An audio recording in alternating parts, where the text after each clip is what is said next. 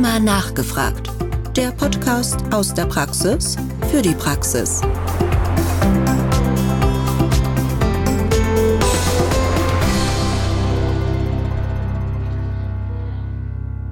Liebe Zuhörerinnen und liebe Zuhörer, herzlich willkommen zu Rheuma nachgefragt, unserem Podcast aus der Praxis für die Praxis mit Themen rund um die Rheumatologie. Mein Name ist Rebecca Hasseli-Frebel und ich bin stellvertretende Sektionsleitung der Rheumatologie am Universitätsklinikum in Münster. Und es ist mir heute eine besondere Ehre, dass wir uns dem Fachgebiet der Pneumologie widmen. Und zwar explizit bei der rheumatoiden Arthritis, der extraartikulären Beteiligung an der Lunge und hierfür konnte ich einen Experten gewinnen, und zwar einen ehemaligen Oberarzt, unter dem ich sehr viel lernen durfte, und zwar Privatdozent Dr. Manuel Richter. Er leitet in Gießen die Ambulanz für pulmonale Hypertonie und ist auf dem Gebiet der Pneumologie insgesamt sehr breit aufgestellt. Manuel, ich habe unter dir die Liebe zur Pneumologie auch noch mal stärker kennenlernen dürfen und habe sehr viel mitnehmen können. Deswegen ist es mir eine besondere Freude, dass ich heute diesen Podcast mit dir gemeinsam hier führen darf. Uns verbindet ja der Ort Gießen. Du bist noch in Gießen, ich bin halb noch in Gießen. Was verbindest du eigentlich mit Gießen und vor allen Dingen mit der Pneumologie? Ja, liebe Rebecca, erstmal vielen Dank für die Einladung zu dem Podcast und ich kann dir eigentlich nur zurückgeben, dass du die Liebe hier zur Rheumatologie geweckt hast auf unserer pneumologisch geführten Station. Und mit Gießen verbindet mich im Prinzip eine lange Zeit der Ausbildung, Tätigkeit bis hin jetzt zur Leitung unserer Ambulanz. Und es ist sehr schade, dass du uns letztendlich verlassen hast. Aber Münster, ich glaube, da sind wir uns beide einig, ähm, hat gegenüber Gießen sicherlich auch seine Vorteile. Also, ich freue mich sehr, hier mit dir heute zum Thema Rheumatoide Arthritis und Lungenerkrankung reden zu können. In Gießen hat es den Vorteil, dass es wirklich eine große Pneumologie gibt und dass ihr auch sehr äh, sensibilisiert darauf seid, auch Systemerkrankungen zu erkennen.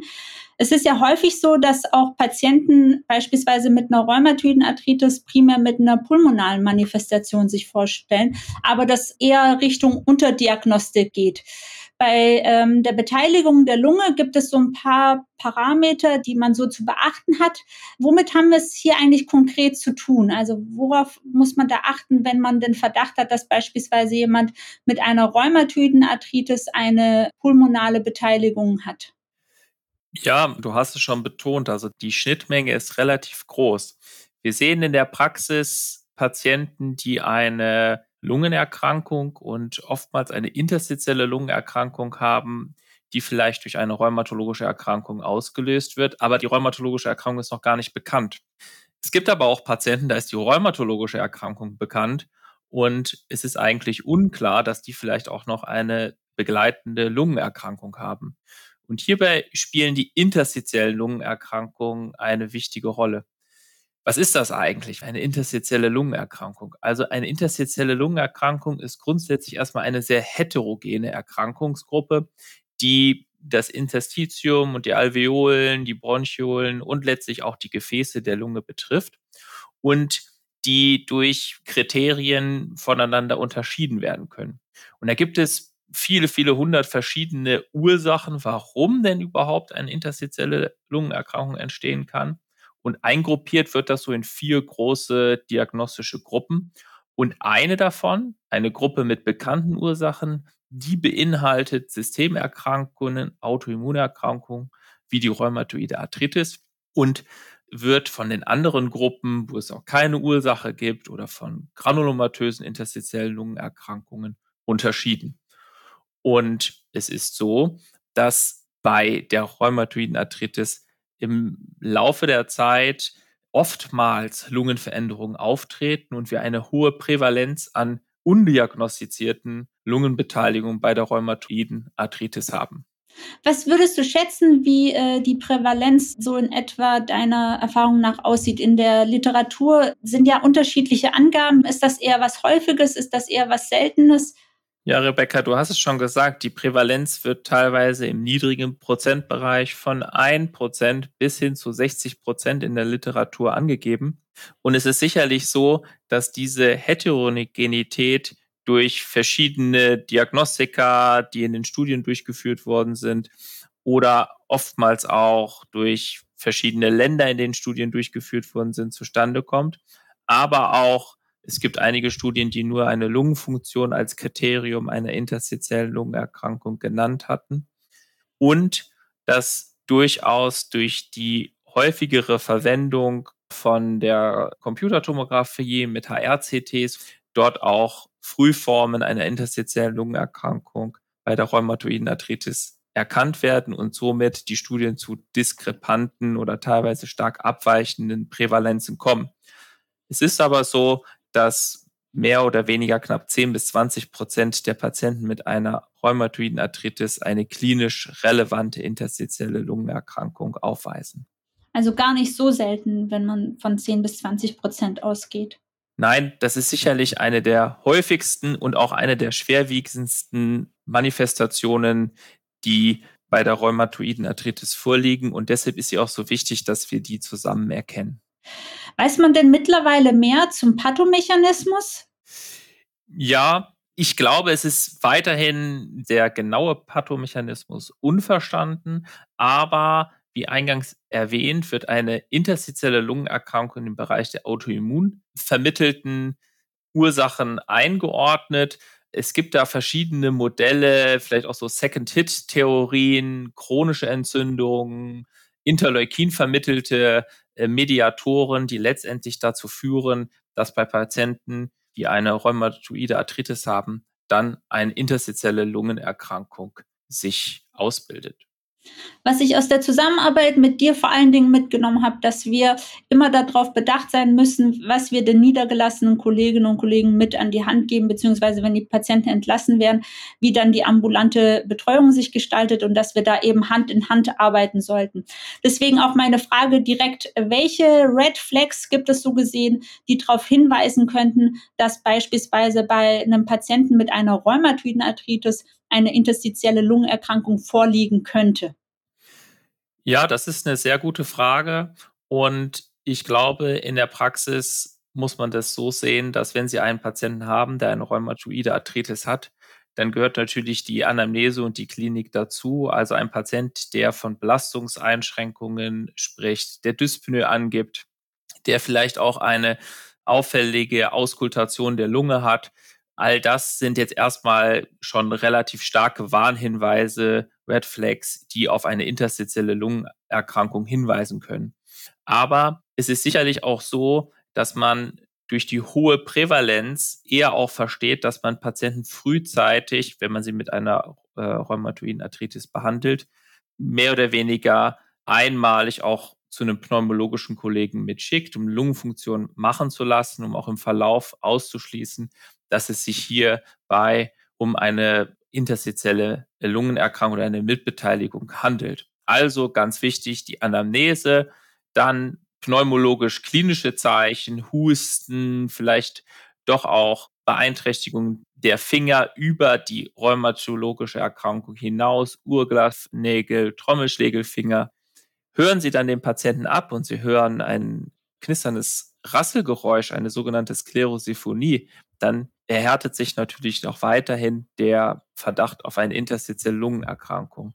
Also ist es ganz wichtig, bei Patienten auf Veränderungen zu achten, vor allem wenn sie ihre rheumatologische Grunderkrankung als solches auch gut therapiert haben.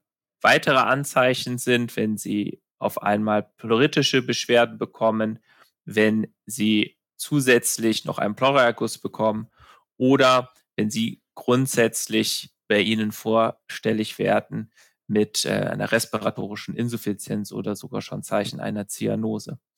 Haben Sie also den Verdacht, dass sich hierbei doch noch um eine Begleitmanifestation der Lunge handeln könnte, dann zögern Sie nicht, die Patienten erstmal im ersten Schritt einer Lungenfunktionsprüfung zu unterziehen. Das heißt, körperliche Untersuchung, Auskultation wenn man dann weitere Hinweise hat in der körperlichen Untersuchung, ähm, dann auch nicht zögern, eine Lungenfunktion zu veranlassen. Wie wäre dann der weitere Schritt? Sollte man dann schon aus der Praxis heraus beispielsweise ein CT veranlassen oder macht es mehr Sinn, dass dann die weitere Betreuung oder Abklärung in die Hand äh, der Pneumologinnen und Pneumologen zu übergeben? Also ich glaube, Man sollte so ein bisschen auch von der klinischen Notwendigkeit heraus entscheiden. Also ein Patient, der, sage ich mal, bei der letzten rheumatologischen Kontrolle noch keine Luftnot angegeben hat, aber auf einmal sich vorstellt mit Dyspnoe, da würde ich empfehlen, dass die Diagnostik fortgeführt wird und auch von dem Rheumatologen dann erstmal angestoßen wird. Haben wir dann Zeichen dafür, dass es sich tatsächlich um eine interstitielle Lungenerkrankung handelt, muss dann äh, meines Erachtens die pneumologische Expertise, mit der man zusammenarbeitet, dann die weitere Diagnostik übernehmen. Aber ganz klar, auch der rheumatologische Kollege kann sicherlich ein CT oder auch erstmal ein Röntgenbild veranlassen. Teilweise lässt sich dann so auch eine interstitielle Lungenerkrankung ja auch ausschließen. Wieso ist es eigentlich wichtig, dass wir auf die Lunge achten, beziehungsweise eine frühe Diagnosestellung einer möglichen pulmonalen Beteiligung in Erwägung ziehen? Das ist äh, grundsätzlich so, dass neben den Beschwerden, die die Patienten haben, die Mortalität der rheumatoiden Arthritis entscheidend von Komorbiditäten wie der interstitiellen Lungenerkrankung beeinflusst wird. Also Daten legen nahe, dass dreifach höhere Mortalitäten bei Patienten mit interstitiellen Lungenerkrankungen bestehen. Und dann ist es so, dass die interstitielle Lungenerkrankung, wenn sie da ist, auch in 18 bis 30 Prozent der Fälle einen sogenannten progredient fibrosierenden Verlauf einnimmt, also einen schnell verschlechternden Verlauf. Und diese Patienten haben nochmal eine viel höhere Mortalität oder viel schlechtere Prognose als Patienten, wo das stabil ist. Nichtsdestotrotz ist die Kenntnis der interstitiellen Lungenerkrankung wichtig für die weitere Prognose und auch die Therapie der Patienten. Vielen Dank, dass du das nochmal hervorgehoben hast, dass es wirklich darum geht, das Outcome der Patienten zu verbessern und das Risiko für äh, Komorbiditäten so niedrig wie möglich zu halten. Jetzt haben wir darüber gesprochen, dass Rheumatologen und Rheumatologen auf äh, Red Flags bezüglich interstitieller Lungenerkrankung achten sollten. Wie sieht es dann in der Pulmologie aus? Also achten die Pneumologinnen und Pneumologen auch auf äh, mögliche Autoimmunfeatures oder wie ist das Vorgehen von Seiten der Pneumologie, wenn man dann Hinweise hat auf eine ILD? Also von unserer Seite aus ganz klar, wir achten oder versuchen rheumatologische Krankheitsbilder zu sehen. Helfen tun vielleicht auch Autoantikörper, die hier nochmal bei einer unbekannten rheumatologischen Grunderkrankung uns weiterhelfen. Und ganz klar, zu der Abklärung einer interstitiellen Lungenerkrankung gehört letztendlich der Ausschluss oder der Nachweis einer Autoimmunerkrankung. Und da ist es wichtig, dass man zusammenarbeitet und letztendlich dafür oder dagegen am Ende des Tages entscheidet. Ja, da hast du vollkommen recht. Da seid ihr in Gießen wirklich sehr vorbildlich aufgestellt. Wenn wir jetzt den Hinweis haben, dass beispielsweise eine ILD vorliegt, dass auch festgestellt worden ist, wie gestaltet sich denn die Verlaufskontrolle? In welchen Abständen würdest du beispielsweise die Lungenfunktion im Verlauf empfehlen, um abzuwägen, in welche Richtung das geht, ob das äh, weiter zunimmt oder ob das stabil bleibt? Gibt es da so einen Cut-off-Wert von der Zeit her, wo man dann die Lungenfunktion durchführen sollte? Also grundsätzlich wenn der Verdacht auf eine interstitielle Lungenerkrankung besteht, muss im Einklang mit der aktuellen Leitlinie dort eine Abklärung empfohlen werden. Und letztendlich durch die Schwierigkeit und die Heterogenität der gesamten interstitiellen Lungenerkrankung ist es ähm, schwierig, das als Einzelperson zu entscheiden, welche von den ganzen vielen Subtypen es ist. Ist eine rheumatologische Grunderkrankung bekannt, geht das natürlich in die Richtung, dass die interstitielle Lungenerkrankung autoimmun bedingt erworben wurde. Nichtsdestotrotz gibt es ein sogenanntes interstitielles Lung Disease Board aus verschiedenen Experten, inklusive Pathologen, Radiologen, die versuchen dann erstmal eine interstitielle Lungenerkrankung zu diagnostizieren. Ist dann die interstitielle Lungenerkrankung in diesem ILD-Board klassifiziert und festgelegt worden, wollen wir ja auch versuchen, erstmal die interstitielle Lungenerkrankung zu therapieren, aufzuhalten, zu stoppen, rückgängig zu machen, ist es im Moment nicht möglich. Aber erstmal den Verlauf oder die Progressivität dieses Ganzen zu stoppen. Liegt also eine interstitielle Lungenerkrankung vor, dann ist immer in Abhängigkeit von der möglichen Therapie die weiteren Verlaufsuntersuchungen zu planen. Und umso ausgeprägter oder schwerer die interstitielle Lungenerkrankung eingeschätzt wird, umso häufiger ist auch der Patient dann letztendlich nachzukontrollieren. Und wenn Therapie eingeleitet werden, ist sicherlich wichtig, den Therapieerfolg oder auch die Lungenfunktion dann im Verlauf von drei Monaten zu kontrollieren. In der Praxis ist es so, dass wir Patienten haben, die stabil sind. Da reichen auch Kontrollen einmal im Jahr aus. Es gibt aber auch Patienten, wo wir progrediente Verläufe vermuten. Und da sagt auch die neue Leitlinie, muss eine Bildgebung gemacht werden, CTs durchgeführt werden. Dazu gehört dann auch die Lungenfunktion, weil die Lungenfunktion letztendlich über einen Abfall der äh, Vitalkapazität hier auch diesen progredienten Verlauf abbildet. Manuel, du hast ja mehrfach auf das ILD-Board hingewiesen. Liebe Zuhörerinnen und liebe Zuhörer, hier finden Sie in den Show Notes eine Verlinkung zum Protokoll denke, dass du auch den Aspekt äh, der interdisziplinären Zusammenarbeit aufgenommen hast. Es gibt ja auch die neue S2-Leitlinie zur Pharmakotherapie der idiopathischen Lungenfibrose, wo eben auch die RA-ILD mit eingeflossen ist. Und das Team, was die Leitlinie verfasst hat, ist ja auch sehr interdisziplinär aufgestellt. Es werden ja in einem Konsensuspapier jetzt im Januar auch weitere Aspekte zu Diagnostik und Management aufgeführt. Wie gestaltet sich denn äh, die Therapiestrategie bei der rheumatoiden Arthritis, wenn eine ILD vorliegt? Welche Optionen gibt es denn da? Ja, die S2-Leitlinie, die du ansprichst, empfehlen erstmal mit der höchsten Evidenz eine antiinflammatorische Therapie. Nichtsdestotrotz sind randomisierte, kontrollierte Studien auf diesem Feld ja rar oder selten, aber es gibt einige Meta-Analysen dazu und es gibt einige Studien, dass wir also eine antiinflammatorische Therapie grundsätzlich einleiten sollten. Das ist aber auch in Absprache mit dem behandelnden Rheumatologen zu sehen. Und neben der antiinflammatorischen Therapie, wie stehst du zur antifibrotischen Therapie? Ich stehe der antifibrotischen Therapie sehr positiv gegenüber, aber man muss ganz klar sagen, dass die antifibrotische Therapie bei Patienten mit einer autoimmuninduzierten interstitiellen Lungenerkrankung nur bei einem progressiven Verlauf zugelassen ist. Und hier ist auch nur eine Substanz zugelassen.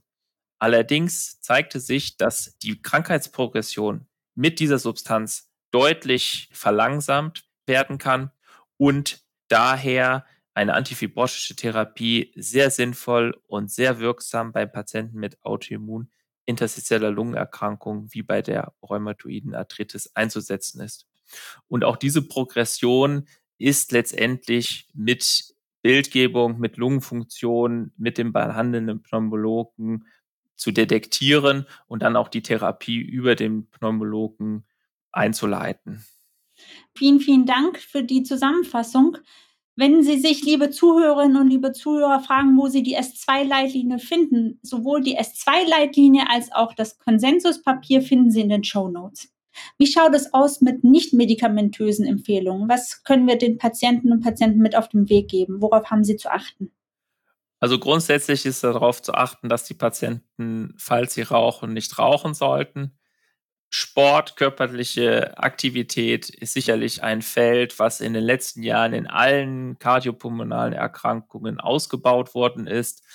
Wir wissen aus vielen Studien, dass bei kardiopulmonalen Erkrankungen ein aktiver Lebensstil bis hin zu moderatem ähm, Sport die Prognose der Patienten gegebenenfalls auch in ärztlich kontrollierten ähm, Gruppen deutlich verbessert. Und das ist ganz klar auch bei der interstitiellen Lungenerkrankung der Fall.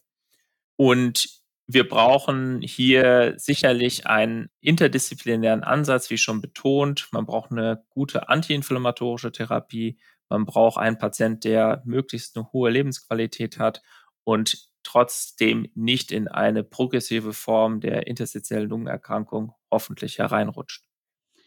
Der interdisziplinäre Ansatz, wie gesagt, das äh, finde ich toll, dass du das immer wieder hervorhebst und dass der Patient auch im äh, Vordergrund steht und compliant sein muss, damit man das gemeinsam bestmöglich bewältigt. Vielen Dank, dass du auch den Aspekt der Raucherfreiheit äh, mit aufgenommen hast. Das ist auch ganz wichtig zur Kontrolle der rheumatoiden Arthritis. Die Patienten, die eben rauchen, haben oft höhere Antikörperspiegel wie Rheumafaktoren oder die Antikörper gegen zitrulinierte C-Peptide, die eben dann auch eine schlechtere Prognose Prognose haben bezüglich der pulmonalen Beteiligung. Ja, da hast du vollkommen recht. Also Risikofaktoren für die Entstehung einer interstitiellen Lungenerkrankung sind Rauchen, männliches Geschlecht, Übergewicht, aber auch gewisse Auto Antikörperkonstellationen. Und ähm, hier ist es ja wichtig, dass die Faktoren, die man von sich aus abstellen kann, wie Übergewicht oder Rauchen, dass die adressiert werden. Du bist ja schon auf die antiinflammatorische und antifibrotische Therapie eingegangen. Unser gängigstes Medikament ist ja Methotrexat, was ja auch leitliniengerecht als erstes bei der rheumatoiden Arthritis eingesetzt wird.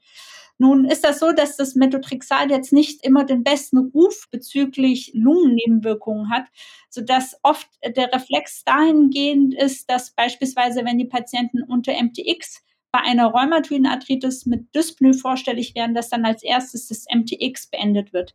Gibt es denn da irgendwelche anamnestische oder symptomatische Unterschiede, wie wir beispielsweise eine MTX-Pneumonitis von Hinweise in Richtung ILD unterscheiden könnten? Ja, du hast recht. Das MTX wird regelhaft beschuldigt, interstitielle Lungenerkrankungen, gerade wenn es für eine rheumatoide Arthritis als Basistherapie eingesetzt wird, zu fördern, auszulösen oder zu begünstigen. Allerdings ist die Datenlage da gar nicht so klar. Es gibt doch relativ große Beobachtungsstudien und Meta-Analysen, dass die Methotrexat-Therapie als solches gar nicht so stark mit dem Auftreten einer interstitiellen Lungenerkrankung assoziiert ist, wie alle gedacht haben und sogar teilweise bei den rheumatoiden Arthritis-Patienten die Progression oder auch die Manifestation einer interstitiellen Lungenerkrankung herauszögern kann.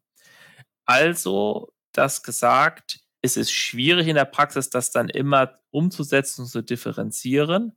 Aber die aktuellen Studien und auch die S2-Leitlinie sagt, dass Methotrexat nicht in einem hohen Prozentsatz interstitielle Lungenerkrankung auslöst.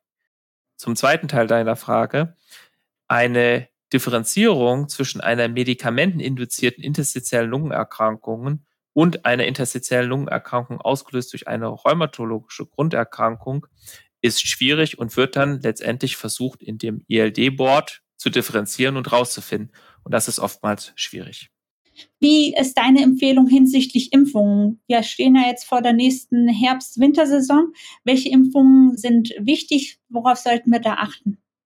Also wir empfehlen unseren Patienten einmal die aktuelle saisonale Influenza-Impfung und dann Pneumokokken, wobei es zwei verschiedene Pneumokokken serologische Typen gibt, die verimpft werden können. Und wir empfehlen, je nachdem, welcher Pneumokokkentyp schon mal geimpft worden ist, dann den 13 oder den 23 valenten Impfstoff zu benutzen. Die Corona-Impfungen, da wird es sicherlich auf die aktuelle Empfehlung des Robert Koch Instituts dann im Winter drauf ankommen. Ja, da hast du recht. Das bleibt spannend, welchen Impfstoff wir dann äh, verimpfen sollen, welchen Abständen. Und jetzt kommt ja noch hinzu, dass wir neue Impfstoffe haben, sowohl bei den Pneumokokken als auch bei RSV. Und das wird auch spannend, wie die Empfehlungen seitens der STIKO diesbezüglich dann aussehen. Wir haben ja schon gesagt gehabt, dass in Gießen wirklich eine sehr vorbildliche Zusammenarbeit äh, mit verschiedenen Fächern besteht und dass bei interstitiellen Lungenerkrankungen auch an autoimmune Erkrankungen gedacht wird. Was würdest du dir insgesamt flächendeckend wünschen, um Patienten mit ILD besser abzufangen bzw. besser zu betreuen? Was können wir da noch insgesamt verbessern? Ich denke, es gibt zwei Punkte. Der erste Punkt ist, dass wenn Sie einen Patienten in Ihrer rheumatologischen Sprechstunde sehen, der über Belastungseinschränkungen klagt, die Sie sich sonst nicht erklären können, dass Sie dann auch an interstitielle Lungenerkrankungen denken, vor allem in den Frühformen. Und das Zweite ist, dass im klinischen Alltag doch oft auch einfach probatorisch Prednisolon oder Steroidtherapien eingesetzt werden, ohne weiter die interstitielle Lungenerkrankungsentität abgeklärt zu haben. Und davon ist auch im Einklang mit der neuen S2 oder der alten S1-Leitlinie für die Diagnostik und Therapie der Lungenfibrose abzuraten. Und ich glaube, dieser Podcast hier kann auch gut einen Beitrag dazu leisten, vor allem jetzt auf die Neuerungen der erstmals beschriebenen Zusammenarbeit in der S2-Leitlinie hinzuweisen, um insgesamt die Betreuung unserer Patienten zu verbessern. Vielen, vielen Dank, Manuel, dass du das nochmal so schön zusammengefasst hast. Vielen Dank für deinen ganzen Experten-Input. Es war mir ein Genuss, dir zuzuhören und ich habe wieder einiges mitnehmen können. Das war's zu unserer Podcast-Folge Rheuma nachgefragt, der Querschnittsbereich zur Pneumologie. Liebe Zuhörerinnen und liebe Zuhörer, ich hoffe, dass Sie auch einiges mitnehmen konnten und ich hoffe, Sie bei der nächsten Folge wieder begrüßen zu dürfen. Bis dahin, tschüss! Rheuma nachgefragt. Der Podcast aus der Praxis für die Praxis.